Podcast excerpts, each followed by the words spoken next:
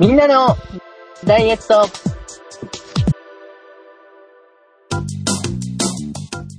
この番組は私がおばさんになってもデカ盛り連れてくの？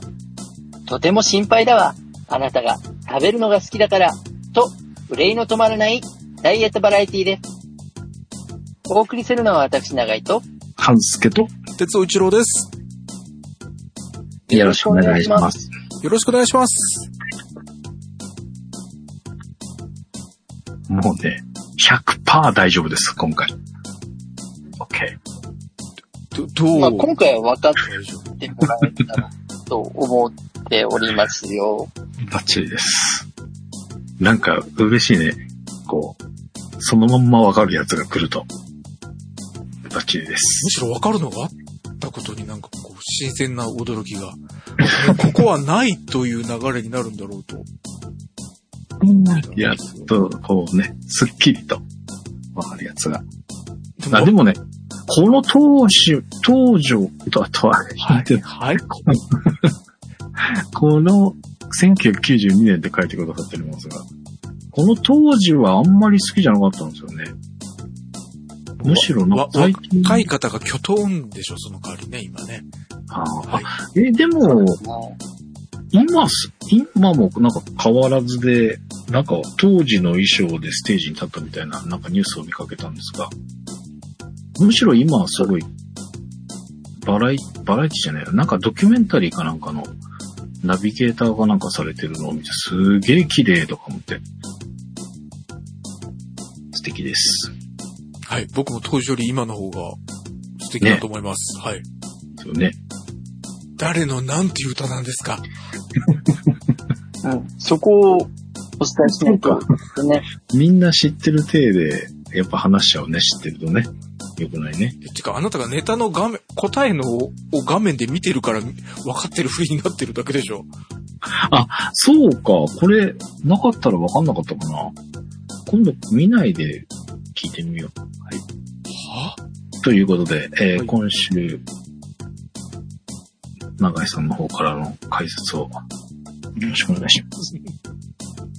もうでも、はね、4分の3ぐらい答えをさらされた状態で解説を、非常にこう、ハードルが高くなりますが、今回ですね、あの、うん紹介させていただいておりますのは、森高千里さん。はいどうなんだろう江口洋介さんの奥さんって言った方がわかりやすいんですかね。ああ、そう、そうなるのか。まあまあそうですね。が、1992年にリリースされました、私がおばさんになってもという曲から、ワンフレーズ、うんちょっと引用させていただいて、ご紹介させていただきました。うん。でも本当に哲夫さんがおっしゃるように、若い方が、おそらく、何のこっちゃになって、音楽番組の司会をしてる人じゃなかったのかって思ってる。ああ、そうか。それもありましたね。そうか、そうか。ね、こ多分ずっとしばらく、ここしばらく音楽番組の司会なさってうんいらっしゃいますよね。あの、うん不適切な方とされてたんでしょ？そうです。え？どういうことですか？多目的トイレを不適切に使われてた方と。あ、そうなんですか。僕テレビはないけどそれは知ってたよ。ええー、知らなかった。いや、なんか、ニュー、ん？そう、音楽番組のナビゲーターをもされているのは、これが年寄りの会話か。3人で話して、A と B は知ってる、B と C は知ってる、C と A は知ってるみたいな会話で周りがイライラするやつがこんなんだったんだ。俺たちもそんな年になってしまったんだ。そうだね。いや、でも、ね、あの、おっさんたちには憧れな感じな方なんじゃないでしょうか。っていうか、江口洋介さん、羨ましいっていう感じ。まあ、江口洋介さんも一応、あれだったからね、いい男だったからね。美男美なん女。貯金で言うのやってくださいなんね。なんで過去形なの？ああ、いや、あの、なんていうの？まあ、先週も話しましたけど、はい。あの、完治を今真っ最中なので、東京ラブストーリー。はい。出ていらっしゃるんですよね。サラサラヘアで。そうそうそうそうそう。めっちゃ若いですよ。今の江口洋介さんもかっこいいよね。あの、うん森高さんも綺麗だっていうのはありますけど、江口洋介さんも、今、東京ラブストーリー見てるとなんか、いや、こんなチャラいっていうか、うさんくさい人だったっけ？って思いましたけど、今の方がかっこいいなと思いますね。っていう、なんかそういう年の取り方したいね。うんうん。元がかっこよくないから無理か。まあでも、なんかいい年の取り方をしたいなと思います。いいなし。まあほら、したいねっていうのはね、割とあの未来に対しての展望じゃないですか。うん。でも、かなり現実が迫ってる。江口さんとそんなに年が変わらないところに来て、うんああいう風に年を取りたいねって言っていると、うん。なんかすごく先目指すみたいなではありますあ、すいません。もう僕は来世の話だって、のつもりでした。そうねはい。それぐらいな感じだよね。いいイメージ。だってもう、スタートが違うのも無理だよね。無理なんだけど、無理なんだけど、まあでも、ね、気持ちはいいじゃないですか。そこ頑張りましょうっていうところで。っていうことで、大事、大事だと思いますまあ今回でもあの、森高千里さん選んだのは、あの、うんそこではないんですけどね、っていうかあの、確かにあの、ね、こう、単純に多分当時、今、ね、お年を召された世代の皆さんがまだ若かった頃、ちょっと鼻の下を伸ばすような感じの憧れ方をしていた女性ではあったんですけれども、うんなんかね、すごくいろいろエポックメイキングだったんですよ。うん。う。おう例えばね、曲の出し方とかもそうですけど、おう非実力派宣言されてましたよね。そうですよね。それがびっくりした。だからなんかすごく、そう、いろんなことを戦略的にやって、こう、世の中をいわゆる手玉に取るみたいなうん。戦略を伴った上で展開されていたのがすごく印象に残っていて、うん。うん、で、まああの、そういうことってなかなか今の世の中いろんなことが出尽くしちゃって、できないなと思った時に、あ、画期的だったんだなと思って、で、その人がそんな歌を歌ってらっしゃった時に、まあでも、ね、おばさんって当時はおっしゃっていながらも、さっき花助さん言われていて、今も十分お綺麗ですし、なんかあの、そういった、ね、あの、若い頃に、こう、やんちゃに弾けていた部分っていうのも、もう、なんか、一周回って、すごく大人の女性として、しっかりしておられるのは、素晴らしいなと思って、ちょっと今回ご紹介できたらいいなと思って、いろいろな曲から、まあ、代表曲って言ってもいいぐらいですよね。はい。うん。あと、これと、なんだっけ、長良川じゃなくて、渡らせ。渡らせ川。渡良川。流れが多分演歌の匂いがすごい強くなってます。渡良瀬川ね。その印象がありますけど。うん。あと、森高さん当時ストレスっていう歌も出してらっしゃったんですよ。ああ。なんかあった気がする。そうそうそう、ストレスが地球をダメにするっていう歌にあ、えーあそうだ。タイトルしか、あ、そんな歌だったんですか？あなんか、なんか聞い、聞いたらすぐわかりそうな感じ。ええで意外とね、結構いろんな曲知ってるわっていうのがなんかあったんですよね、前。この森高さんのいろんな曲をこう、流された時に、あ、結構知ってるなっていう感じで。当時結構売れたんでしょうね。売れました、売れました。あと、17歳っていう曲も、これは多分そのさらに前の世代のはい南沙織さんっていう方が歌ってらした17歳っていう曲をカバーしたところから。割とこう注目を浴びてるっていうか、うんやっぱりあの、かなり昔の歌謡曲を、その当時若い女性がカバーしたっていうところから話題になったところもあって、うん。すごくね、いろいろなことを革新的にしていてすごいなって思ってたんですよね、当時。その、その時売れて、半助さんの脳にたどり着いても、その後、うん20年経ってるわけだから、うん忘れる可能性があるわけでしょ？うん。?20 年間脳の中にた引っかかり続けてるっていうところはすごいですね。うんすごいですね。確かに。素晴らしいと思います。そういう年を取りたいな、ということで、頑張って動いていきましょう。は おかしいな。そういう方そういう法で着。地に来るとは思いませんでした。はい。ええいやでも、いや、意義なし、はい、そう思います。来世こそ。そは、はい。来世はね。はい。来世イケメンだったらいいのになっていう気がしますが、えー、同じように目指しているんでしょうか？同世代の方から、早速メールフォームを使っていただきました。第1号です。ありがとうございます。ありがとうございます。ありがとうございます。ナノ兄さんからいただきました。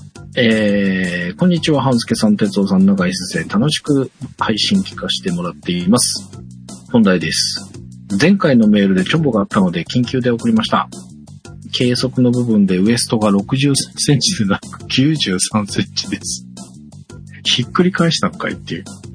えー、大ちょん、大ちょんぼで申し訳ありません。えー、それでは配信楽しみにしています。えー、通信頑張ってす、懸垂とスクワット取り入れていきます。ということでいただいております。ありがとうございます。ありがとうございます。ありがとうございました。63、回しちゃったんだね。ひっくり返して、93を63にしてしまっていたと。いや、どうなんでしょうか。30センチは大チョンボだね。びっくりだわ。いや、どうなんでしょうか。えー、どういうこと？っていうのが、彼から Facebook メッセージが届きましてですね。えーメッセージのタイトルが、このビデオはいつですか？何人やねんっていうやつが来まして、えー、ああ、また乗っ取られたんかと思ったら、その、今日になって、開かないでください。アカウント乗っ取られました。フィッシングサイトですって分かっとるわいという状態なので、これも乗っ取られたんじゃないですか？そういうことか。乗っ取られて、うん63 63センチうん。それはしょうがないね。そう僕、まんまこのビデオいつですかって、ちょうどね、たまたま先週、その、一緒のね、えー、自転車中継のお仕事で一緒に、なるみさんとはやらせてもらったりするんですが、ちょっと、去年とか一昨年のビデオ見てたんですよ。中継したアーカイブをね。はい。で、あ、なのに、なのにさんもそういうなんか復習的なっていうか、気になってやってたのかなと思って、えーな、どのや、どのレースだろうと思ってピッて開いたら、ID とパスワードを入れなさいみたいな。うわ、やっちゃったと思って。僕は踏んじゃいました。踏んじゃったけど、ID とパスワードは入れなかったですが、え、じゃあ、ね今私が話してるのは乗っ取られた半助さん？乗っ取られているかもしれません。もしかすると、偽物かもしれません。ということで、えっと、なんかだいぶ流行ってるそうなので、Facebook 使われてる方、このビデオいつですか？って言ったらご注意ください。リンクは踏まないように。えー踏んでしまっても ID とパスワードは入れないように。どうもそこで入れた人は、えーゾンビになって同じように、この、えーこのビデオはいつですか？っていうのが配信するゾンビになってしまうようなので、お気をつけくださいと。あ、メッセージはね、他のパターンもあるみたいですよ。あ、そうなんだ。うんうん。気をつけてください。お気をつけください。フェイスブックは多いそうです。僕は、でも、このパターンは初めてだったかな。あの、何でしたっけ？レイバン。レイバンはツイッターもありましたよね。はい。令和のありましたねはいはい。あれの Facebook 版は何回か来たことがあったんですが、ビデオはいつですかは初めて来ました。本当ですえっと、今、さっとわかるやつで、他のやつで、このビデオはあなたですっていうやつと、あなたです。あなたですかじゃないんだ。うん、なんかあなたです。逆に日本語ははっきり分かってて、明らかにおかしい名前にしてねえかっていうのがね、ほうほうう。あ、もう一人は今見たら削除してた。うん、ああ、そう。はい。この1ヶ月ぐらいで3件目ぐらいですが。うん。ということなので、なので、ナノニーさんに近づかない方がいいかもしれません。まあ、なのにさんに限らずね、あの、こんな感じのが、メッセージが飛んできた場合には、私みたいにリンク踏まないようにお気をつけください。ということでございますが、えっ、と、93センチだとすると、長井先生的には、納得な感じですか？ものすごい合点がいきますよね。っていう感じなんですね。はい。でも、でもあの、なのにさん多分前回の配信聞いてくださった後に、うん。もうすぐチンニングとうん。ブルガリアンスクワットを実践してくださったらしく、うん。うん、ツイッターで拝見したんですけど、うん。スクワット超きついですっていうですね。あ、ブルガリアンスカート。そうです、そうです。まだまだだな。うん。頑張ってください。っていうのが嘘で。ブルガリアンスクワットは僕そうでもないような気がするんだけど、懸垂がやってましたね。大西さん。できるんだと思って。すげえなと思いました。できるだろうと思ってたんですようんねできそうだと。思うもともと力仕事が多い方だっていうふうに伺ってたので、うん。すげえ。大西さんすげえ。え、先々週は、あれだけ、なのにさんの話なのにやってみるとか言っときながら、うん。でも先週はミッションの整理をしてたら、これ俺のミッションじゃないと思うんですけどとか、お前が割り込んできたんやんかと思ったあなたはやっぱり乗っ取られている。乗っ取られてるんですね。もうしょうがない乗っ取られてるからね。お気をつけください。はい。ということで。気をつけます。大西さんの訂正でございました。はい。えーぜひ皆さんもね、訂正に限らずメールフォームのご活用くださいあ。ということで。えー、ではもう早速行きましょうか。はい今週の成果発表です。え？私の方からは、サコッシュ。はい。先週のサコッシュのお話、覚えていらっしゃいますでしょうか？はい。僕はサコッシュって言われるとこれをイメージしてたんですっていうのを伝えたくて、はいえーこの番組のポッドキャストステーションスクランブルのトップページ。あ、そうか、これはでも、バこの配信される時にはいなくなってるんだ。バックナンバーページ。みんなのダイエットのバックナンバーページの、えー193回はい。のところに、えー貼らしてもらいました。Amazon のアフィリエイトバナー見てください。ここで、えー、アディダスのサコッシュはい。と、僕が買った青いボディバッグを並べております。はい僕がサコッシュって聞いた時にイメージするのは、向きがこっちなんですよね。えー、長方形が横になった横長の長方形のイメージ。なおかつ、もっとなんかペラッペラなものっていう、だからそれがサコッシュで、こういうバッグみたいなのをサコッシュって呼ぶと知らなくて、このアディダスのも結構しっかりしたバッグっぽい感じですもんね。うん。ではなくて、なんかあのペラッペラなやつのことをサコッシュっていうのかと思ってました。今この手の斜め掛けするバッグが多くて、さらに名称もすごくいっぱいあるような気がするんですが。あー、そうなんですか。はい。僕買ったのは、ワンショルダーボディバッグって書いてあるんですよね。はい。いや、僕はそちらの方がなんか、イメージに合います。あー、なるほどね。ボディバッグの方が先に多分ファッションで言うと流行して、はい。うんその後サコッシュが来てるんですよ。へー、そうなんですね。なので、はい。去年、今年の夏ぐらいは、多分サコッシュでダボっとした服装でっていうのが、うん全年齢通じて、性別も多分男女問わず割と流行った感じではありましたね。うーんまあ、あの、イメージとしては、その、先週も話しましたけど、お財布のちょっと大きくなったようなぐらいな、お財布と携帯入ったらもう何も入らないんじゃないですか、そのバッグみたいなちっこいのがイメージだったんですけど、えー、同じようにワンショルダーの一本たすき掛けタイプで、ちょっとしっかり容量のあるやつを今回買ってみました。えー、iPad 9.7インチが入るって書いてあります。大きいですね、割と。うん。あのー水筒、目、第一の目的としては水筒。で、携帯も iPhone を2台持ちするので、それも入れちゃいたいな、と思っていたのでお、えーウォーキングに出るときにはその水筒とその iPhone2 つが入れば、まあ、あとカメラをね、入れちゃえるといいかな。っていうのが、えー今週なんですが、えー歩きに行きました。おめでとうございます。全部で6回。おー。ー。で、えー今週試したのが、ちょっと走ってみました。おでもほんのちょっとですお？走るっていうことをしてないんだなって本当思いました。どれぐらいなんだろうと思って、とりあえず、えー、歩いたのが、水木金土日月。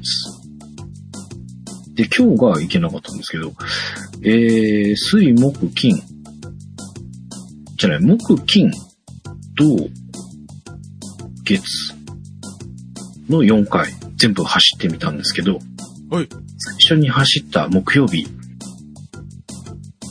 少し歩いて10分ぐらいしてから、そうだと、少し走ってみよう。まあ途中でダメなら歩けばいいじゃん。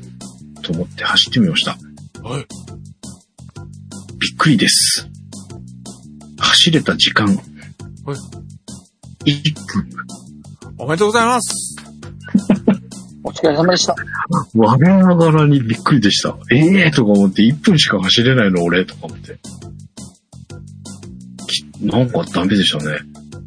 そ、その1分というのは、もしかすると、最悪の場合は、本人は走ってるつもりでも、周りから見ると、何このなんか、一生懸命動いてるけど全然進んでないおっさんはって いう1分の可能性もありますよね。いや、十分あります、十分あります。あ走ってるとは言えないかもしれない。あでも一応、あのー基準として両足が浮いてる状態。浮いてる瞬間がある。浮いてる瞬間がある。あのー常に浮いてたら飛んでるよね。飛んでるになっちゃうよね。はいはいはいはい。それは無理だからね。はい。あの、一瞬でも両足が浮いてる時間があれば、ランと。うん。いうことなので、1分間はランしました。お疲れ様です。あ、ほんと、ちょお疲れ様です。あの、しんどいっていうか、なんだろうな。足がもう全体に痛い。足首も痛いし、すねが痛いし、ももの付け根痛いし、びっくりするぐらい、あ、走ってなかったんだねっていう、そんな感じ。びっくりでした。で、木、金、銅までは連チャンして走りまして、えー、1分、1分30秒、2分までは行きました。おマックス2分です。走れて。私が走れるのは、ウルトラマン以下。以下。言うこと一緒だった。はい。そんな感じ。うわこんなに走れないんだとか思って。あのー、前にちょっと、ウォーキングより少し速いペース、ゆっくりのジョグしてる人を見かけたんです、みたいな話をしたと思うんですけど。じんわり抜かれると。そうそうそうそう。はい、はい。ああいうのだったら、できんじゃねえかなって思ってたんですよ。いやー、できないですね。びっくりでした。走れない。ということで、ちょっとショックを受けたので、少しずつ、まあ、それでも1日で30秒ずつ増やせたので、えー、まあでも2分以上はいかなかったな。その後のもう一回も、2分半にはいかなかったので、しばらく2分が続くかもしれませんが、ちょっと2分頑張って続けて、もうちょっと、ウルトラマンぐらいまではいけるように、頑張りたいと思っております。お疲れ様です。で、その走ったりして、あと、まあ、走れなかったけど、その後、ペースを上げるのを意識してました。で、まあちょっと写真撮れながら歩いた日もあったんであれなんですけど、一応6キロぐらいを目安にはしようかなと。時速6キロほうほうほう。はい。あの、哲夫さんは結構6キロ頻繁に数値を出しておりましたが、僕はなかなか6キロができなかったっていう6キロをちょっと今目指して歩いております。いつの話ですか？今どうなんですか？全然ですかな。はい。で、えー、その早歩きと、はいえー走ってみて、えー、思ったのが、あの、栄養が足りない。あまあ、えーうんいや、足りすぎてんだよね。あえー、あの、iPhone のポーチ、えあ、ああーはい。はい。腰の前面のベルトの穴？に引っ掛ける iPhone を入れるポーチをぶら下げているんですが、はそれが歩く時にバンバン当たるんですよね。でしょうね。まあ当然ながらはい、もはい。のの前にあるので。はい。で、それを横にして、横のベルトの穴につけてはい。やってみると、今度手を一生懸命振ろうとすると、バンバン手が当たるんですよ。で、これも気になって嫌だなと思って、えー、最終的には真後ろのお尻のとこについている穴につけます。なんか尻尾が生えたような状態で iPhone ぶら下げて歩いておりました。うん。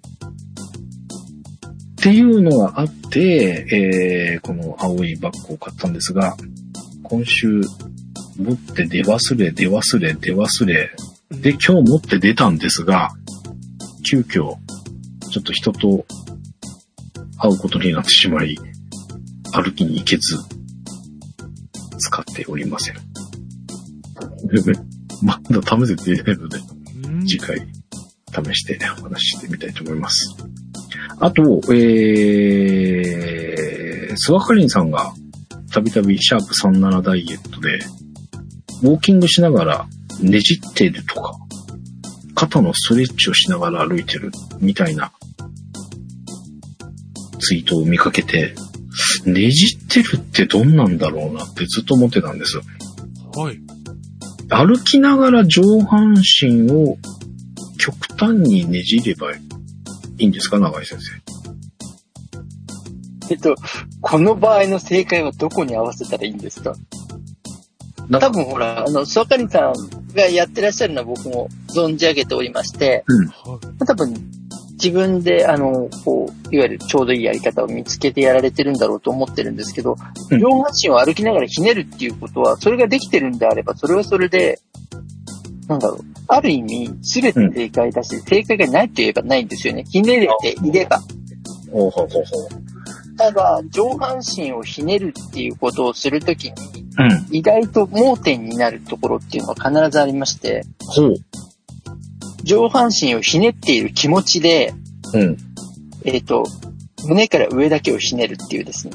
胸から上だけ、あ、でもそ、うん、うん。なんかね、最初1回目やった時、いまいちなんか、ひねるってどんな感じなんだろうってよ、あんまりよくわかんなかったんですけど、そんなつぶやきをしたら、もう一度なんか、えーリアクションいただきまして、足を出すタイミングでちょっと気にしてみてくださいみたいな。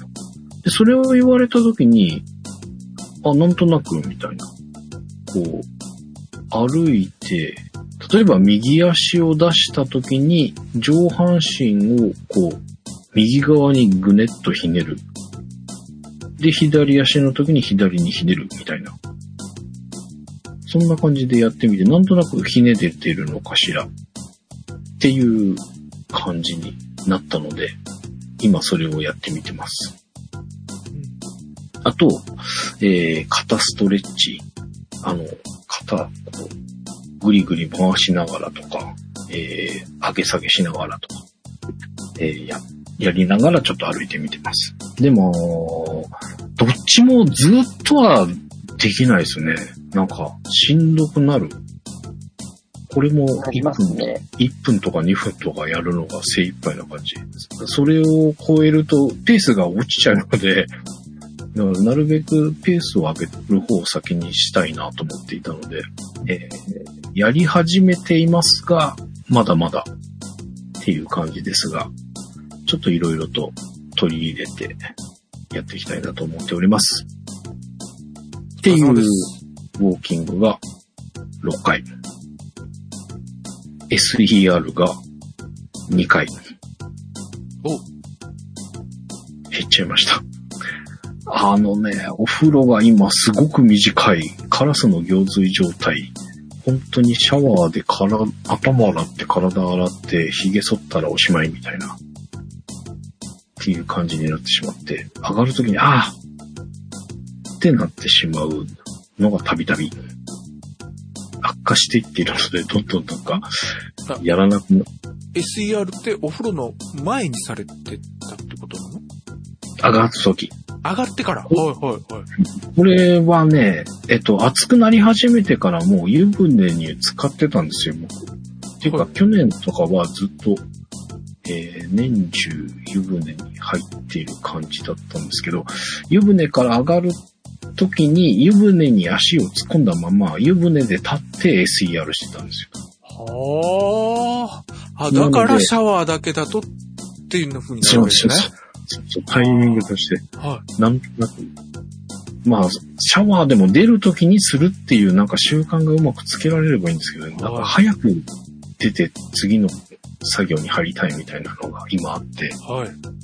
すごく短くなってしまっているので、あの、ちょっと前まではね、あの、Kindle 持ち込んで本読んでから出るみたいな感じだったので、はい。ワンステップワンステップがちょっとゆったりしてたというか、さあで上がろうか、じゃあ SER、みたいな感じだったんですけど、もおうパッパッパッみたいな感じになってしまっていて、それで上がって、上がりきってしまった後に、あ、忘れとったっていうことになるわけですね。そうです。はあ、はあ、はあ、繋がりました。なのでちょっと SER が今できなくなってしまっているのと、ムーバレックスがまた今日、今日じゃない、今週もできませんでした。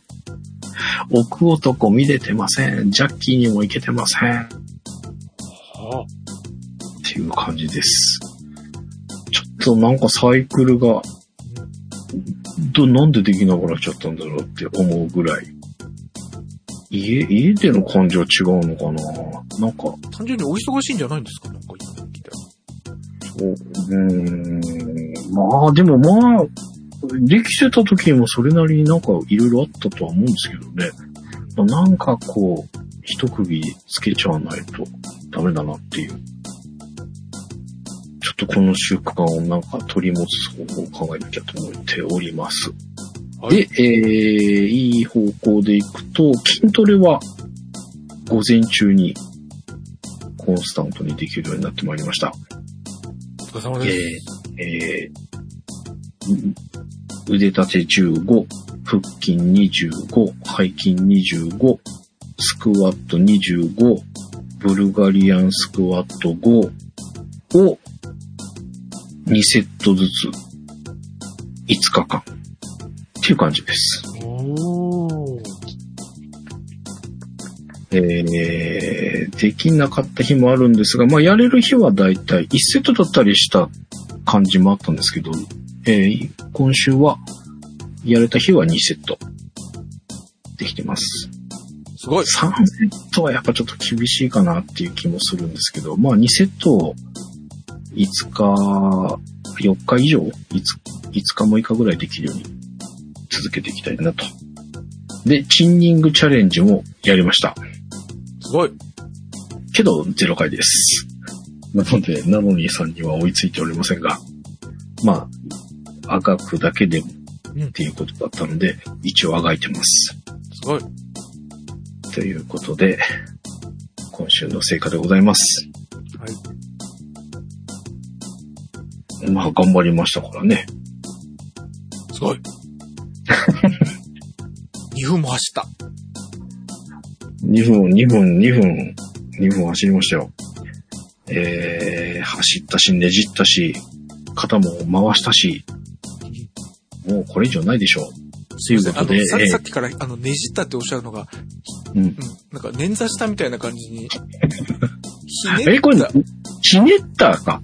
まあ、ひねったもねじったも同じ感じみたい。僕もあ れと思ったんで今調べたんですけど、どっちでもいいみたいなんですが。どっちでもありなのうん、でもなんかねじったっていうとなんか、痛いたた、痛いたたって感じがしちゃって。あまあまあ、確かに確かに確かに。はい。でも、いや、違うな。ひねったの方が、足首ひねったっていう。あ、そうだね、そうですね。今言われたら確かにそうなんですけど、こう、なんか、半助さんのねじったを聞くと、その2分間で、本人は一生懸命走ってるけど、進んでないおじちゃんが、うん。さらに、ねじってひねって、うう言ってると、いいから普通に3分走ってみてって言いたく。い そうね。や、でも確かにひねったっていうか、今言われたら捻挫な気もするけど。いや、なねじったでいきましょう。あでもねじったはね、なんか、僕がイメージするねじったは、あの、雑巾絞るねじる。雑雑巾をこう絞ってるイメージかな、ねじるって。ギュッと。はいはい。なんかそんな感じです。はい。えー、じゃあ、えー、前回ご紹介した数字でございます。えー、前回が20年8月25日の計測です。体重90.9キロでした。はい今週20年9月1日。もう9月ですよ。体重です。じゃん。92.8キロです。1.9キログラムの増量です。お疲れ様です。お疲れ様です。びっくりしました。えー、体脂肪です。前回ご紹介した体脂肪が26.7%でした。はい今週の体脂肪です。28.0。じゃん !1.3% の増量です。お疲れ様です。お疲れ様です。危ない危ない。二つ来た。ウエストです。前回ご紹介したウエストが108.3センチでした。おい今週のウエストです。おいじゃん !106.0。おう !2.3 センチメートルのマイナスです。ありがとうございおめでとうございます。おめでとうございます。お疲れ様です。ありがとうございます。増えちゃいましたけど減りました。これ、半助さん的には満足な感じですか？うん、あのね、体重は、あんまり、体脂肪かな？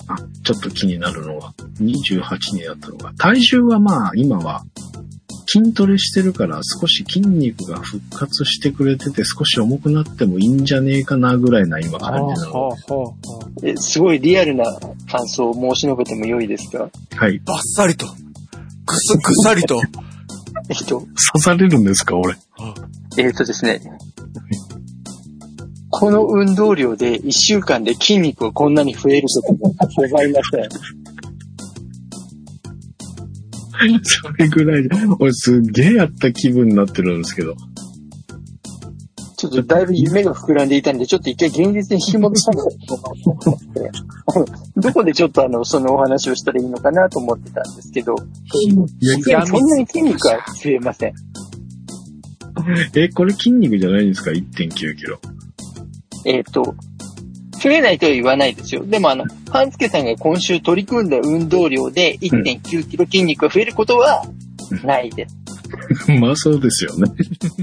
これで1.9キロ増えるならみんな筋肉だらけになっちゃうね。そういうことです。はい。そして、それだったら、体脂肪率が増えることもございません。そうだよね、そうだよね。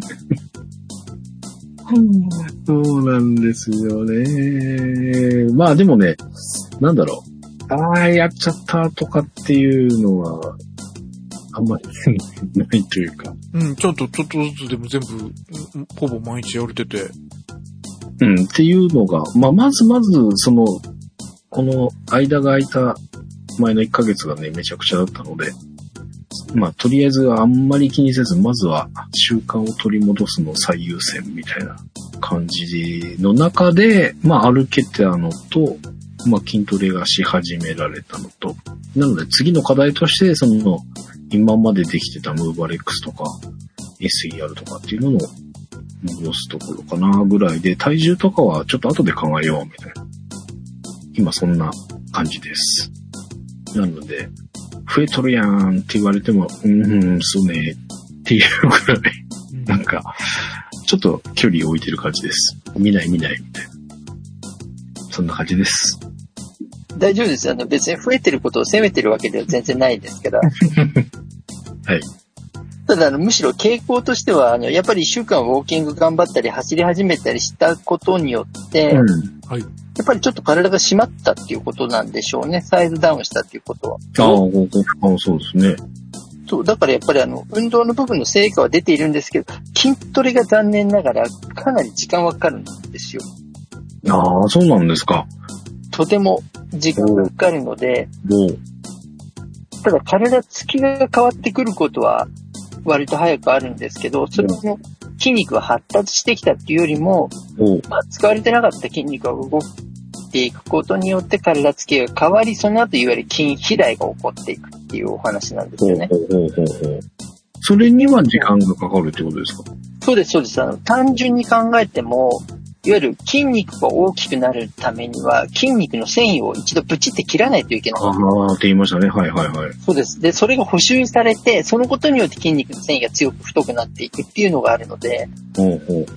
さすがに切って30秒後ぐらいにトカゲの尻尾みたいな形で体勢はなかなかしてくれないですからね。はいはい。だからまあ筋トレに関しては少し、あの、長い目で見なくちゃいけないっていうのが一つで、あと、うん本当にいろいろな筋トレのパターンが出てきてるので、うん。多分いろいろとやられると思うんですけれども、うん。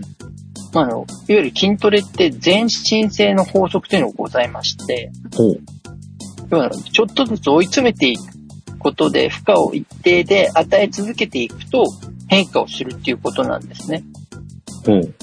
なんでいろいろな種目の筋トレをやるのは良いんですけれども、はい。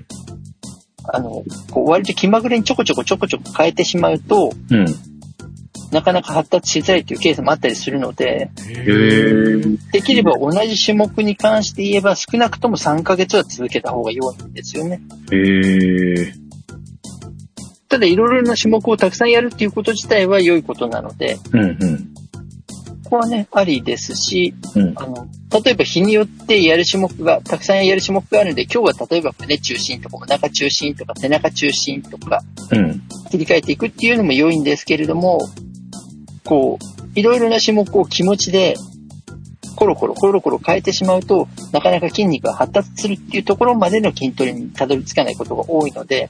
そこはちょっと気をつけていただけると良いかなと。やり始めた種目に関して3ヶ月ぐらいを続けてうん。やっていただけると、一つ目に見える成果が出やすいので、はい。これちょっとご注意をいただければかなと。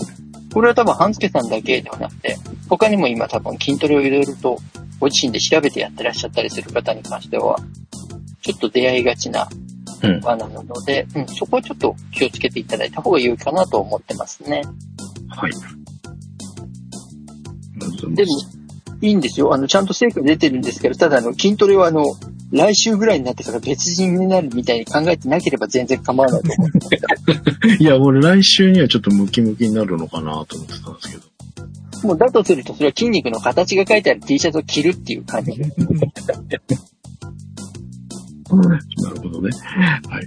えー、まあちょっと、まあ、あのーただ続けないとっていうのはあるので、まあだから、その3回を目指すよりはこの2回を続ける方がいいかなっていうところに今来てる感じなので、えー、まあおっしゃっていただいたその3ヶ月間ぐらいは少なくともまず目指して、まあそこから先もね、えー、続けていけるように頑張っていきたいと思います。素晴らしい。あとは、ハンスケさんに関して言うと、あの、筋肉が柔らかくなっていくこともすごく大事だっていうことも覚えておいてくださいね。はい。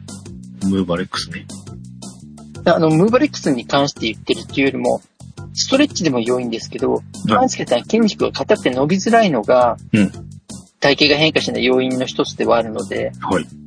なるべく柔らかくなっている方が良いなと思うので、まあお風呂上がり、例えば SER とかやらないんだったら、ストレッチとかでも良いのでやってもらえると良いなと思っているっていう。わかりました。柔らかくしてあげた方が体の変化が早いっていう風にはい理解をしておいてもらえると、成果が出やすいかなと思っているっていう感じです。はい。もうここまで来てあの、僕ムーバレックスやらないことを一時責め立てたりとかしますから、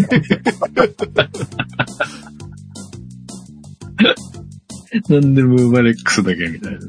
まああの、ちょっとだからまああの、とりあえずやりたい気持ちに戻ってくるまでそこに関して、あの別にやってないじゃんかよっていうつもりは全くございませんが、ただあの、成果を出すためにやれることはやっておいた方がいいなと思いますので、はいムー。バレックスはまあとりあえず今半袖が気が向いたので構わないですけれども、柔らかくすることだけはしておいてほしいなと思っておりますっていうお話です。いや、ムーバレックスは、まあ、なんて言うんだろう。こう続けられる、やり始められると、すごくね、あの、ハマったっていう感じがあったので、早く戻したいなと思ってはいるので、ミッション1、ムーバレックス。頑張ります。ミッション1がムーバレックスでしたっけ？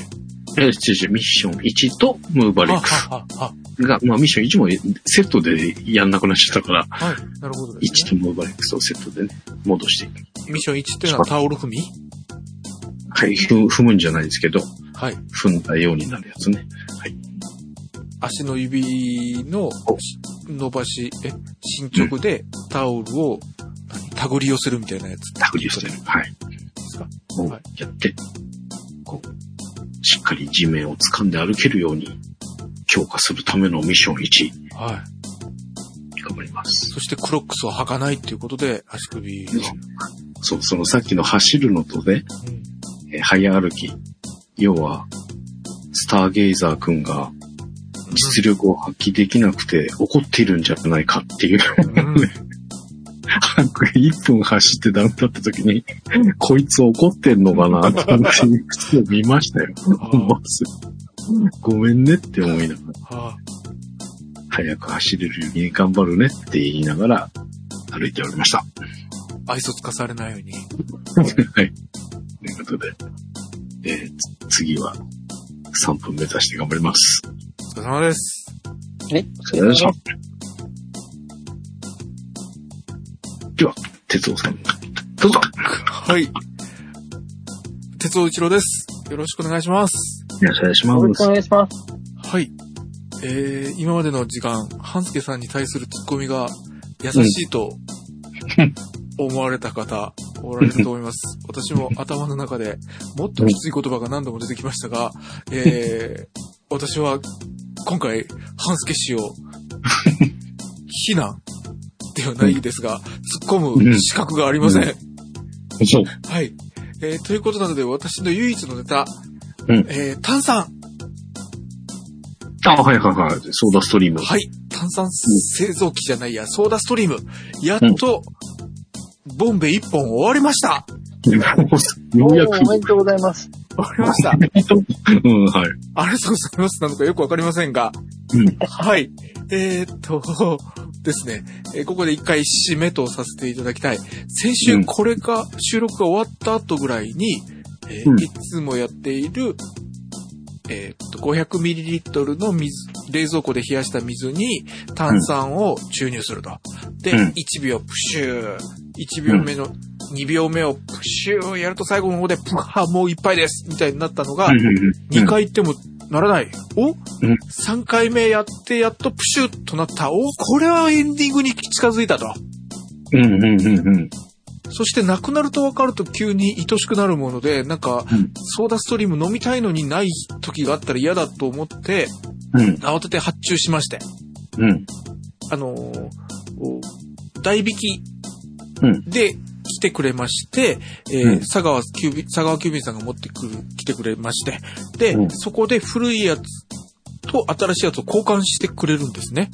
はいはい。なんでわ、わざわざ送る、新しいのもらったで古いのを送る手続きをしないといけないけどめんどくさいなとかいうことがなくその場で済むというとても便利な仕組みになってます。はいはい。はい。その代わり、やはり、高圧力なんですかね。そう、あの、勝手にゴミに出しちゃいけないし、えーっと、頼んだ分、え、一回頼んだ分、一本買ってる人は一本分しか引き換えが来ないみたいな感じになってるのね。うん、うん、うん、うん。はい。というような、あー便利な仕組みになっています。で、えー、頼みました。そしたら火曜日、水曜日に頼んで土曜日に来るぐらい。だからまあまあでしょ？うん、うん。東京からやってきて。うん。ね、アマゾンに慣れちゃってるから翌日、翌々日っていう感覚だけども、これでも早いうちだよなと思ってました。うん。そして、木曜日？うんまたソーダストリーム飲もうかなと思ったら、今度はまた、1秒目、2秒目でプシュッ、え？復活したのこいつ？ということになって。で、さっきのが逆になるわけだ。土曜日にはもう絶対にいくら残ってても返さないといけないから、とにかく空にしないとネタにならないじゃないですか。うん。ということで、木曜日からガンガン飲みまくり。もうお腹タッポンタッポン。なるほどね。でも減らない減らない。おう結果、えっと、うん1日1本か2日で、1日 500ml1 本分か、まあ、うん。2日か3日に1本ぐらいになってたのが、うん。うん。えっとですね、水曜日から14回。もう、半泣きになりながら、これも半泣きになりながら、もう次が来ちゃうよもう次が来ちゃうよ終わんないのって言って、最終日はですね、もう、飲ま、飲めなくて、うん。もう今日終わらせてしまうのはしょうがないっていうことで、金曜日の夜、うん。飲みもせず、500ml をプシュプシュプシュやって、パーなった状態をまた捨てて、また 500ml 水詰めて、プシュプシュプシュやって、トータル95回で、やっとエンディングを迎えました。はいはいはい。95本分できるってことだ。そうです。ということで、えーちょっと、あえの、まとめて、あの、しかも先々週言ったやつが僕がボトルも1本とかいうわ、出来上がったお水注入するやつも1本とかいうやで、ちょっと分かりにくかったので、ちょっと締めとして、はい。ちょっと解説させていただきます。はい。えーソーダストリームの、えーうん。と、ジーニアスバージョン3、V3 うん。のスターターキット。うん。これが、えっと、ボンベ、さらに、注入器うん。がセットになったスターターキットがありました。さらに在庫限りのアウトレットがあったので、これで9000円でした。うん。今もまだ在庫あります。この9000円の、残ってます。はいで、これにボンベ代も入ってます。なんですが、ちょっと一旦置いて、えっ、と、これを使い切った、今回みたいに使い切った後、その交換で来るガスシリンダー60リットルのやつが2000円です、税抜き。うんうん。で、えー2000円だから安いと先々週言ってたんですが、いざ手続きをやっていくと、税金はかかるわ、えー送料はかかるわ、代引き手数料かかるわで、2990円、ほぼ3000円です。あはいはいはい。はい。なので、スターターキットの分はちょっと無視して、さうんえっと、3000円、60リットルの炭酸ガス、3000円を90、3000円分があります。これで500ミリリットルのうん。ボトル？水？うん。うん。95回分炭酸水にしてくれるわけです。うん。そうすると、えーっと、1本あたり、500ミリリットル1本あたり31.5円。へえー、ということです。安い。うん。うん前回すっげえ安いって言ってたのは2000円で計算してたのと、あと、うんうん僕が坂本半助さんに、よっぽど僕はあのペットボトルのゴミ出しが嫌だったんでしょうね。ペットボトルも出らんのよって言ってたけど、うんまあ普通お店で買うとペットボトル代が入ってるから、そら、100円するわなって感じだよね。ああ、なるほどね。うん。いや、あのね、僕がよく買ってたのが、はい。サングリア、サンガリア、サングリア？はいのサングリアはスペインの飲み物だから多分サンガリアです。サンガリアはい。の、えっ、と、強炭酸って思いっきりボトルに強いって書いてある。強炭酸。はい。これがスーパーで、えー、安くなってて47円なんですよ。ほう。100ミリリットルで。それが、まあ炭酸がきつくて、すごい、買うときはそれを買うんですけど、はい。そうすると、ずいぶん安いなっていう感じが。で、なおかつそのボトル、ペットボトルが出ないっていうのはでも、おっしゃる通りで、あれは意外と大変。便利っちゃ便利なんですけど、うんでも、手に、だってこれ家でできるんだったら、便利もクソもないですもんね。そこに入れるためのボトルがあるわけだから。はい。って考えると、いらないじゃん。捨てる手間がないじゃん。になるから、非常にいいなっていう気がします。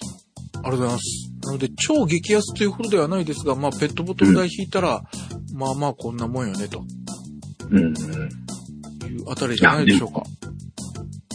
自分で作れる強さはいいよ。はい。ただね来たてがものだろうね。うん、でもね、半助さんが言われるその、サンガリアっていううんか、買う強炭酸ものよりはちょっと、いくらに2秒、1秒2回入れてもちょっと弱い感じがする。あ、そうなんですか。うん。ただ弱ではない。弱炭酸ではない。そこそこしっかりある。特に出来たて入れあの、えー炭酸を注入したてだったらやっぱり手話感はすごくあります。うーん。なるほど。はい。いや、でもいいっすね。そのシステムもいいかも。その、確かにおっしゃってた通りに、送るのめんどくさいもんね。発注は、まあね、すぐできるだろうけど、送り返そうと思った時にそんなに渡さないって自分で送る手配をするってなると、めんどくさいですよね。めんどくさいよね。たとえコンビニかなんかに持っていくで伝票が入ってるにしても、ちょっとやっぱりめんどくさいところがもうその場でや、引き取ってくれるっていうのがですうん、ね。っていうのがすごく大きいと思いますね。はい。うん。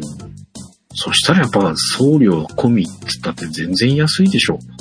うん。まあ、ただ、あと、このスターターキットがどれだけ持つかなんだけど、あ、本体がうね。ん。まあ、これを割ると、やっぱり、最初に僕が予想したコンビニの、そういう、買ってくるペットボトルものよりはちょい、高いかもしれないけど、そういう手間考えたらいいよねぐらいにはなるんじゃないですか？うんうんうん。はい。激安ではないかもしれないけど、無駄は出ない感じと、そこら辺がうんいいと思います。悪くないと思います。ただ、ここのサイトが分かりにくい。言ってましたね。はい。っていうのがありますうん。あと、えっ、と、いろいろシリーズがあって、結局ガスの種類は1種類。で、量がうん、その、今回僕が使ってるジーニアス V3 の60リットルのやつと半分の、25リットルだったっけ？半分ぐらいのやつがあるんです。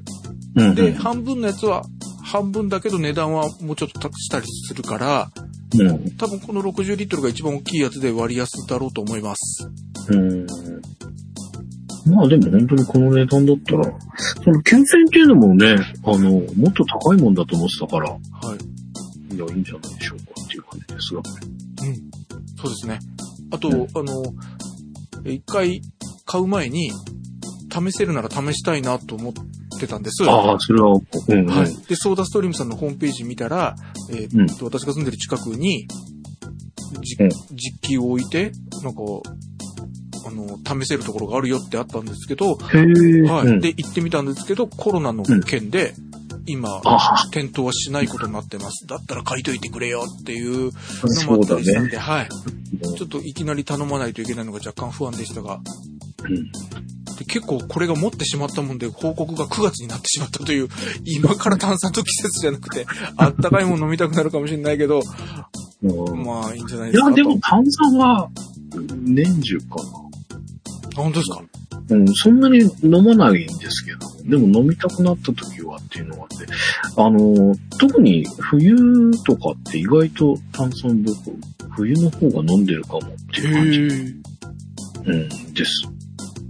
え。へえへえ。なのでちょっと気になっております。ということで、いほぼ一夏かかった炭酸、ソーダストリームの報告でした。でも3000で一夏持つのがすごいよね。ねえ、100回近く、僕の場合終わり15回ぐらい無駄にしましたが、うん。はい。えー、ということで。はい。タズのお話でした。ありがとうございました。お疲れ様でした。はい。そして、こうなるだろうと思ってネタ帳に上げておりました。うん。えーっと、また、半助さんが私を軽んじてですね、うんえー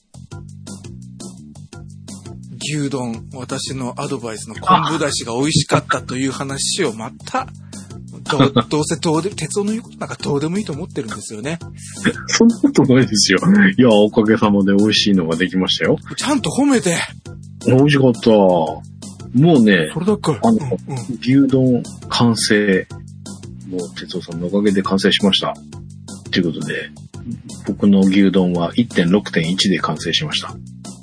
はい。どうせ他、力本願牛丼、完成です。どうせ私のことを褒めてくれないだろうと思って、じ私の、僕のネタ帳のコーナーにちゃんと、はい。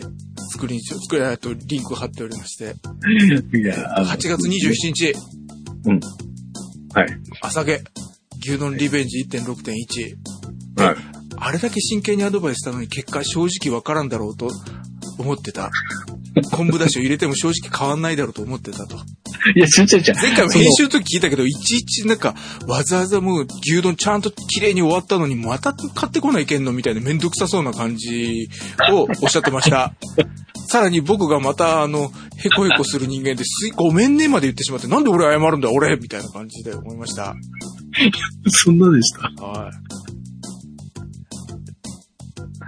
い。いや、もうでも、一旦終わろうと思ってたところで、そんなネタがあったのか買いに行きましたよ、牛肉。これまためんどくさそうに言うじゃん。ありがとうって感謝の気持ちがないでしょありがとうございました。う。はい。いや、まあでも本当ね、あの、こういうのが作りたかったのに全然できなかったのが、あ、こういうことだったのねっていうことで、これから牛丼食べたいときはお家で作れるっていうのが分かったので、はい。ありがとうございました。てか本当に昆布餅ね、わかんないっていうのは、あの、バカ舌だから、俺じゃわ、わかん、わかんないんじゃないかなと思ったんですけど、バカ舌でもわかりますね、これ。あの、昆布だしいい仕事してました。はい。昆布だし、あの、まあ、スティックのね、簡易的にいったような感じですけど、あの、スティックの2分の1入れただけで、バッチリ。あの、赤ワインだけの時より、赤ワインだけの時も別に美味しかったから、なんとも思わなかったんですけど、はい。昆布だし入れたらその、あの、トゲトゲした感じ、トゲトゲしたっていうのかな。うん赤ワインの刺激がまろやかになるっていうのかな。はい。はい。美味しかったです。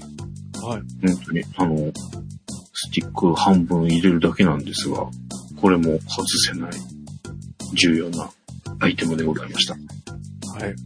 ありがとうございます。よかろう。はい。ていうか、あの、僕が、そのうん27年前やろうと思った時、僕は昆布だしで気がついて、昆布だしと何かなと思った時に、うんパソコン通信が中で赤ワインって見て、あ、そうかだったんですよ。あ、逆なんだ。はい。僕は、僕はね、昆布だしと何かと思ったのね。へえ。もう、でも赤ワインの段階でもう完成と思ってましたからね。かなり近くなりますよね。うんうんうん。随分違いました。やっぱあれが、あのー日本酒とかの料理集計でいって、甘みを足したりすると、すすき焼き丼に近くなっている、ああ、そうかもしれない。うん、それは、それでう美味しいんだけどね、なんかこう重厚な感じになっちゃって。すね。うん。牛丼じゃないんですよ。うん。はい。という点。はい。で、うんえー、見てたらですね、今度、うんうま、福岡県民を敵に回す、うまかっちゃんに対するうんコメントですか？えー $8 月29日、昨日の内緒のラーメンでうまかった、で、う、うまかっちゃんを仰げておられるんですが、うん駄菓子感。だうまかっちゃんを駄菓子とおっしゃったんですね、あんたね。いや、なんかさ、駄菓子っぽくないですか？このうまかっちゃんって。それがうまいんですけど。あの、さ、僕が袋ラーメンで一番うまいと思うのは札幌一番なんですよ。はい。札幌一番はご飯なんですよ。はあ、は札幌一番は食事なんですよ。あ、食事になる。ご飯の一つに数えられる。うんはいはい。うまかっちゃんはおやつっぽい。なんて言うんだろう。うん、駄菓子っぽい。それは福岡県と横浜が戦争するという ことなんですか？いやいやいや、ほ美味しくてね。美味しくて。美味しい美味しくて駄菓子？あ、でもね、特に今日俺この後言うこと大して全然ないからいいっぱい絡むよ。いや今日ね、はい。あ、な今日、今日か、今日。今日、えー、あ、じゃない、ごめん、昨日だ。昨日を、うまかっちゃん、あ、この、順番を見て8月29日にこのうまかっちゃんのノーマルを食べました。はい。スタンダードですね。はい。で、駄菓子感があって書いたんですが、その後、いろいろ、えー、情報いただきまして、うちの近所でも買えるよっていうのを、まあ、まがいにも教えていただいてたんですが、えー、ドンキで買えますっていうのでね、情報をいただいておりました。でもあんまり僕、ドンキーホーテってあんまり行くことがないので、はい。はい。なかなか機会がなかったんですけど、これ2回目教えていただいてもらったので、これはいかんとなと思って、えー行ってまいりました。で、はいその教えていただいた時には、このうまかっちゃんシリーズのノーマルはないけど、熊本、あと黒豚と新味と高菜。4種類ありましたっていうことで教えていただいたんですが、僕が行った時には高菜とはい。新味っていうやつ、濃厚新味。そのシーンというのは新しいという意味のシーンなんですよね。い。新しい味。はい。うんえー、っていうのを、しかなかったです。ということで、濃厚新味買ってまいりまして、昨日の夜、内緒のラー、濃厚新味いただきました。おめでとうございます。これはね、あの、あれ、食事。ラーメン。うん。確かに濃厚。だけど、ノーマルのうまかっちゃんの方が好き。濃厚新味もういいやっていう感じだった。だけど5食入りだからまだあるんだよね、4食っていう。そんな感じでした。あ、これですね、あの、うまかっちゃんは、もう、これも牛丼の頃からですよ。二十何年前から、うんえっと、関東で食べるうまかっちゃんが福岡のやつと違うっていうのは散々言われてるのね。ええあなので、もう、まさに牛丼の頃ですよ。大学で関東に行ったやつとか、就職で行ったやつが、こっちのうまかっちゃんは違うって送ってくれ、というのは、ほう。もう一人二人じゃないですよ。ええあの、じゃあ、緑の狸とか赤い狐の E とか W みたいな。ああ、あの、西日本用、東日本用みたいな。いもうもうや、でも、なんか外側の見た目はわかん、ほぼわかんないらしいんだけど、ほうほうであえて逆にそれぐらいはっきり違うって書いてくれればですね、ほうほう関東バージョンとは違うんだろうなと思うんでしょうけど、ほうほうはい。ええなので、あんたが好きなノーマルバージョンはこっちのノーマルとは違う可能性があるだろうなと思って話をとい聞いうてました。ことなんですね。はええまあでも、いや、違うな。その、ノーマルは、えっ、とね、そっちで買ってるんですよ。鹿児島行った時かなんかに買ったのかな。っていう、い。鹿児島行って、あの、ちょ、ほぼ1年前じゃないですか。うん。そう。確か鹿児島の時。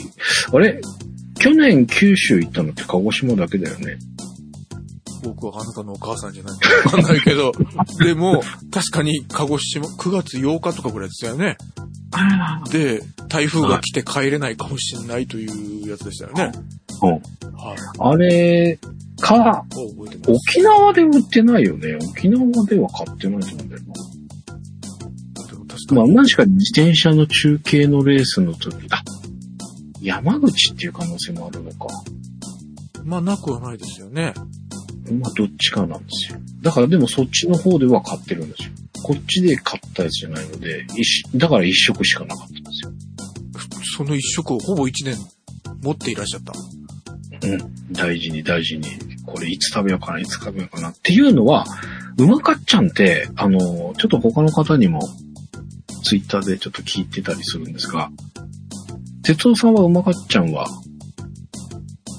食べるんですか？食べるよね。うん。たまに。すみません、ここまで言っときながら実はたまにしか食べません。はい。それ食べるときってどうするんですか？僕、札幌一番だと、野菜を入れたりとか、卵を入れたりとか、何も入れないで食べるのも好きなんですけど、札幌一番に関してはあんまりそれをしないんです。だけど、うまかっちゃんに関しては、酢ラーメンが一番なイメージがあって、はい、はい、はい。地元の人たちってなんか入れてたりするのかしら？って、ちょっと気になっていたんですが、はい。えっと、全然サンプルに、標準なサンプルではないと思いますが、鉄夫は、うんわ、うんかります。あの、こう、あなんか、半助氏の論を補強するようで悔しいんですが、確かに食事の時のラーメンは、うん。の、えっと、この袋麺、縮れ麺タイプうんの時は、実は、うまかっちゃんはたまにしか買わずに、えー札幌一番の味噌ラーメンをよく買います。そうなんだ。はい。で、野菜炒めを乗っけます。あ、で、ああ、わかるわかる。うんはい。で、ご飯のおかずとして食べてます。うん。そして、えー、うまかっちゃんの時は、うん乗せて卵。ほうほうほうほう。はい。でそ、れは、どう、どういうふうに？あ、できれば、ゆで卵かなんかにしとけばいいんでしょうけど、そういうのがない時は、うん。えっと、お皿の上に卵割って、レンジで、ビビりながら25秒2回ぐらいだったら爆発しないギリギリなのね。ほうほう。ほうほうほう。はいで、それで、えー、白身はきちっと真っ白になってる。ほうほうほう。黄身は生みたいな感じのやつを、ええはい、あの、味玉の、さらに、えー、もっと手前の段階みたいな感じで乗っけて、えー、ネギをいっぱい入れる。あ、ネギは、うん。はい。で、食べて、えーと、ご飯の残りの冷やご飯とかを入れて、ああ、おじやにする。それうまそう。はい。そっか。それだ。チーズ入れたりすると濃厚なまそうだね。はい。つけ麺の後のお雑炊みたいな感じにああ。なって、一瞬ね、イタリアンの味がするんだよね。チーズ入れたらそうかもしれないですね。うん。で、チーズがなくてもね、やっぱ、豚系なんですかね。ちょっとリゾットっぽい瞬間があったりする。あの、胡椒入れたりすると。ああ、なるほど。はいへえ。いや、ご飯は思いつかなかった。まあ、ネギは、まあ、鉄板だろうなって、まあ、九州ラーメンだしねっていうのがあったけど、はい。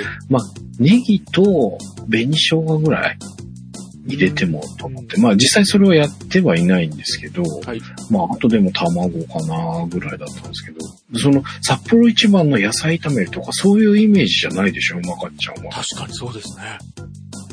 ですよね。まあ、でもご飯うまそうです。やっぱそうか。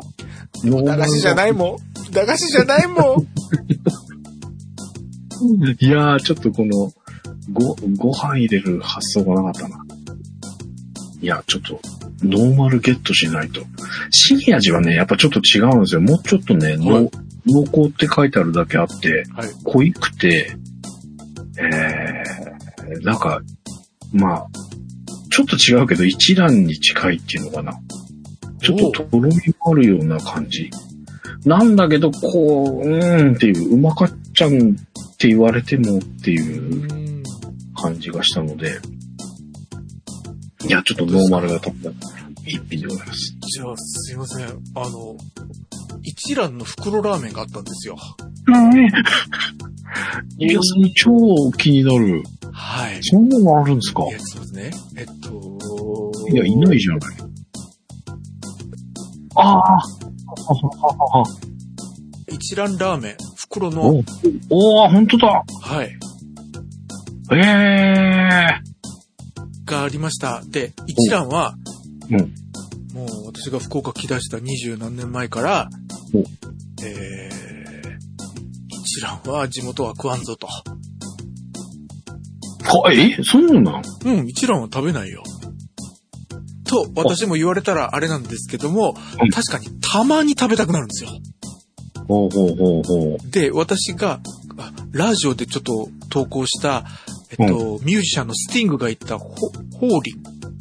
はいはいはいはいは。はいいただきました。はい。ホーとかの方に、えっと、リンとしてのリン、ホーリン。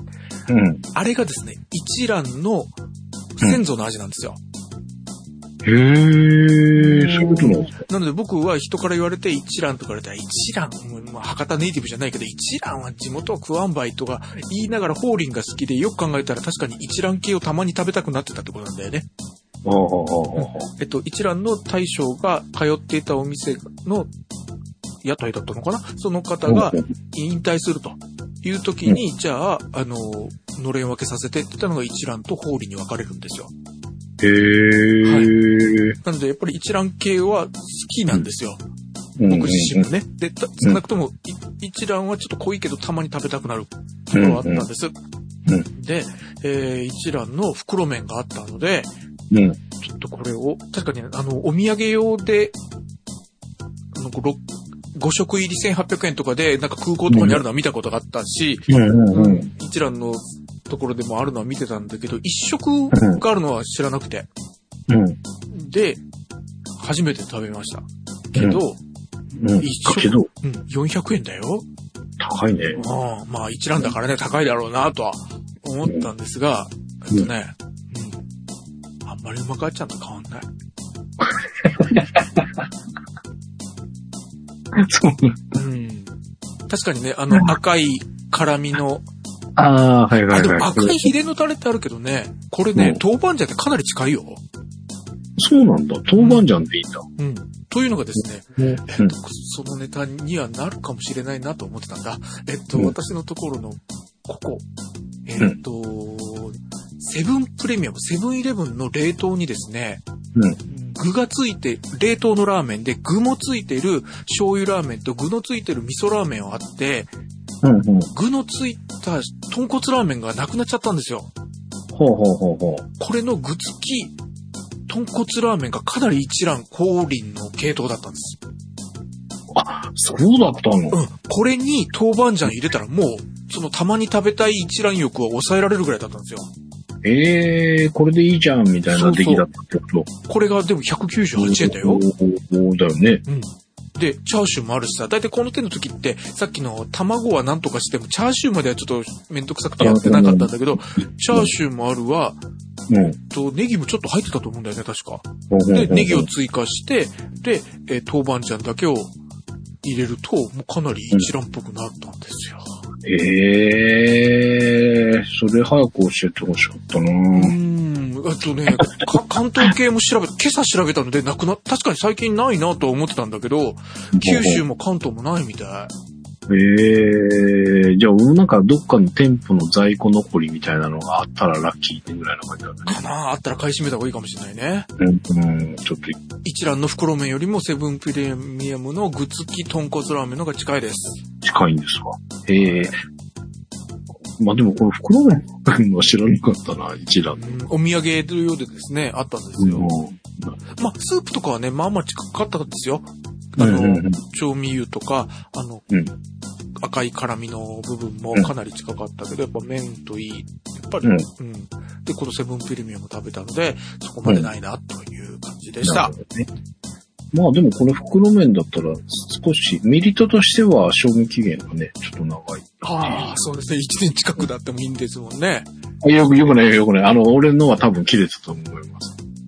あの、そんなには長くないんですよ。袋麺もカップ麺も。うん。半年ないんじゃないかなっていう。今この、哲夫さんが撮ってくれてたのも、11月20何日までって書いてあるので、あ半年ないか、やっぱり。そうですね。本当ですね。ぐらいな感じだと思います。はい。はい。はい。ということで、ありがとうございました。ありがとうございました。牛丼美味しかったです。ありがとうございます。はい。もう私の思った通り絶対触れてくれんやろうなと思って。ここまでそれで、僕の僕の欄に書書いはい。あえてあなたの欄、あなたのエリアに書かずに私のところに引きずり込んで、ほら、お前やっぱり触れんかったやろうがと言おうと思ったんですが、こんなに策にはまるんだったら先に成果発表をちらっと済ませて、ここでごまかせばよかったなという、そういう逆の後悔をしております。ABS、AAR はうん、ちょこちょこぐらいです。うんうんうんうん。でも、うん、結構入ってんじゃないですか。うん、なんか朝バタバタでできなかったが2回もあったかなという感じで、あと、ウォーキングがもううん。全然、おえー、1回、すごい暑かった日にウォークを歩いたのと、うん。うん。えっと、今日はちょっと、収録前だともあり、あとなんか台風がきっかけてるのもあったので、うんムーバレックス、私もムーバレックスをやってないなというのは確かに思ってたので、ムーバレックスをやりました。うん。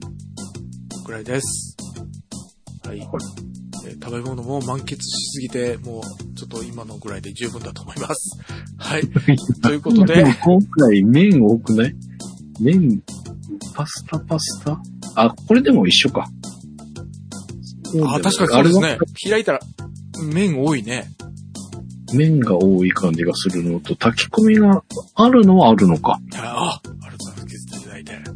炊き込み。はいまあでも、相変わらず、またね、ちょっとね、ご飯、白米がね、うまくなったんですよ。ちょっとこれは、これを言うとまた同じぐらいの分量になるんで、また今度。ということで、はい。えー、と、前回ご紹介した体重が 87.2kg でした。今週は、はいじゃん、87.5。0.3キロなんです。ありがとうございます。ありお疲れ様ですがとうございます。ありがとうございます。体脂肪率です。前回ご紹介したのが31.6%でした。今週は、じゃん、32.2。早いな。0.6%そそれです。リーチです、リーチです。ウエストですす。ウエストです。ありがとうございます。お疲れ様です。ウエストです。前回ご紹介したのが98.8センチメートルでした。今週は、じゃん。99.9。あ、来た。来てない。来てない。ちょっとそれ。あぶねえ。お疲れ様です。あぶねえ。カモン、カモン。もうちょっとだ。あと0.1で、三桁です。あぶねえ。もうなんか息かけられても100のところに行きそうなぐらい今、もう特ダーレの上で背中反って、う、う、うって耐えてる感じです。おいで、三桁においでっていうところでございます。ないです。はい。はい。頑張って。かぜひ、三桁へ、お越しください。行かないようにします。はい。これは、やっぱりあれだね。麺が多かったね。動かないとこうなるという。はい。野菜もね今。回に関してはでも実はあの体臭ほぼほぼ同じなんですよ。うんうんうん。はい。はい。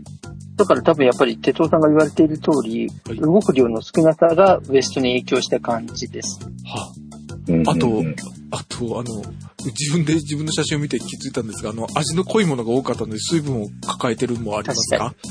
それはああると思います。まあ味の濃いものというか、あの、写真で拝見すると味のしっかりついたものっていうのがーうんうん。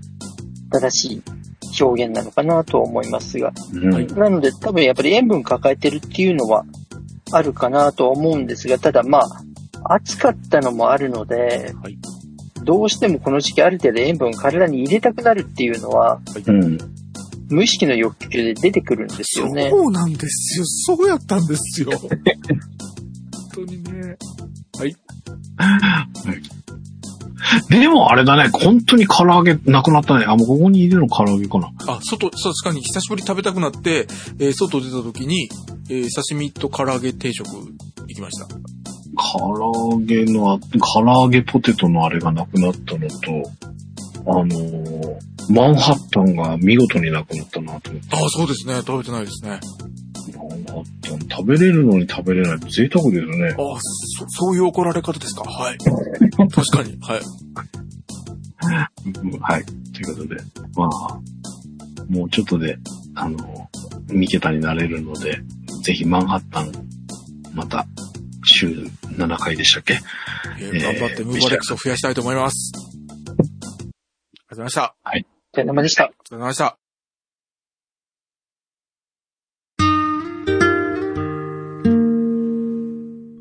もう9月ですよ。早、秋突入なので、美味しいものいっぱい召し上がっていただいて、毒キノコなんか使っていただくとよろしいんじゃないかと。どこキノコ言うな。キノコも神様にバチが当たるよ。でもこっちず暑くて全然秋の気配がないんですよ。ああ、そうですか。まあちょっと台風心配ですけどね。僕、暑いのが一番大嫌いで、秋が一番好きな季節なので、うん。5年ぐらい前から、Google カレンダーに季節の状況を書いてるんですね。うんうん。で、うんうん。えっと、2019年は8月24日に秋の気配って書いてるのね。ええほうほうほう。8月27日は2016年の秋の気配。そして、えーっと、2015年は9月4日から秋って書いてるね。もう俺、俺の認定なんだけどね。で、えうんうんうんー2013年は9月5日秋って書いてるし、18年は9月5日に秋の気配。あ、で、うん9月1日今日は2017年は秋の気配だったから、もう大、13、14、15でしょ？もう大抵秋の気配が一回はあっていいくらいなのに、まだ全然なんですよ。おーむしろこの2週間めっちゃ暑い。ちなみにその、秋の気配は何をもって秋なんですか？僕が秋と思ったら。うん。秋の匂いがする。ちょっと一あ、瞬、匂い、やっぱり？うん、匂いと、で、うん。気配で一回ちょっと戻ってでも2、3日うちに秋になるという感じみたい。このあー。5年ぐらいを見ると。それはそんなにじゃあブレてないんですか？あの、いや僕がよくあるのは、あ、はい。なんかちょっと秋っぽいなって思ったら、そっから一週間以上また夏に戻るみたいな。やっぱあれはあーはいだったのね、みたいなことがよくあるんですが、そういう外れはないんですか？えっと、でもかなり、一週間、いや、僕もなんか子供の頃そんなイメージがあったけど、今見たら、ほぼ一週間以内に秋の気配から秋に来てる。ちょっと、その秋の気配の記録と、秋っていうスタートの、と両方記録されてるんですか？あの、5年前はまだあやふやなんだけど、ここ1、2年ははっきり書いてる。ええそう。なので、もうこの秋の気配を楽しみにしてか、この暑さはもうちょっとで終わり終わりと思って、あまあまあ、そうか、なるほどね。はい。秋か夏が嫌だから、それが待ち遠しいはい。年末として結構重要なあれになってくるってこと僕のだ。中でですね、はい。ね、えーなるほど。はい。ということで、まあ、もうすぐじゃあ、秋が、哲夫さん予報では来るんじゃないかということですので。いや、来てこほしいと。っちはね、うん。うん、こっちは今日またちょっと涼しかったんですよ。ただまた明日から暑いみたいなニュースになってますが。秋の気配って言われるとちょっと微妙ですけど、明らかにここ数日の中ではトンと下がった。あれ、中井さんの辺今日どうでした？だいぶ涼しいですよ。10度ぐらいって言いますから、え、なんて？10度違いますね。あえあ、そんな違った。先週がうん44度とかになってたんですよね。もうだからお風呂でも暑いっていうレベル。うわ、さすが。聞いた場所が極端だった。だから今日が昼間のマックスで32度だったんで、はああ、このぐらいの暑さは暑いって感じなくなったなと思いながら過ごしましたね。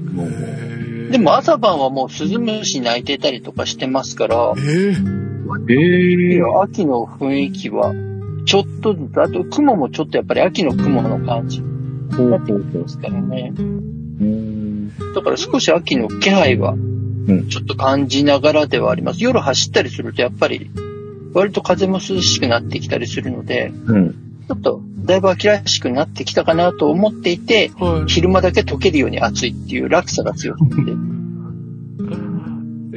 ーまあ、まだもうちょっとね、しばらく暑い日もあるかもしれませんが、十分体調に気をつけていただいて、えー、多分そろそろ、アースがラジオとかで流れ出す季節だと思います。